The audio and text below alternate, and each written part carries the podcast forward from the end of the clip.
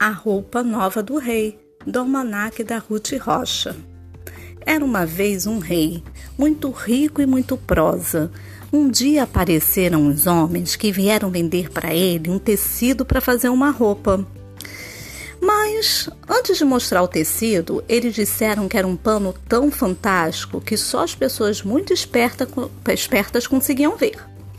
Então eles abriram uma mala e começaram a tirar o tecido. Tirar o tecido? Que nada! Eles fingiam que tiravam, mas não havia nada na mala. Então as pessoas que estavam perto do rei começaram a fingir que estavam vendo o pano para não passarem por bobos. E o rei? O rei também não queria passar por bobo, então ele fingia que estava vendo o tecido. Que maravilha! Que cores tão lindas! Que brilho! E quanto mais o rei fingia que estava vendo alguma coisa, mais as pessoas também fingiam.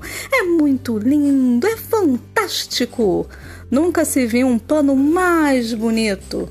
Então o rei encomendou ao alfaiate que fizesse uma roupa muito linda para ele, que ficasse pronta para uma grande festa que ia haver.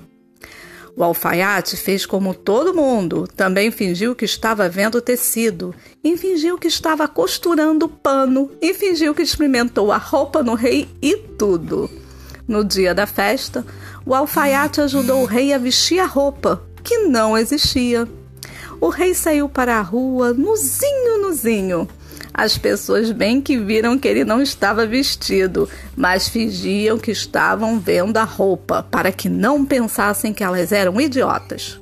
Só que no meio do povo havia uma criança que não estava nem ligando que achassem que ela era boba e que começou a gritar: Olha só! O rei está nu! O rei está nu! As pessoas em volta diziam: Cala a boca!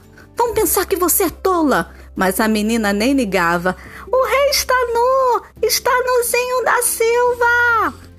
E então todos perceberam que tinham sido enganados, que eles eram muito bobos por repetir o que os outros diziam. E o rei também percebeu e saiu correndo para o palácio muito envergonhado. Que bobo que eu sou! Se eu tivesse dito o que pensava, não fazia papel de idiota. E essa foi uma história muito bacana. Até a próxima!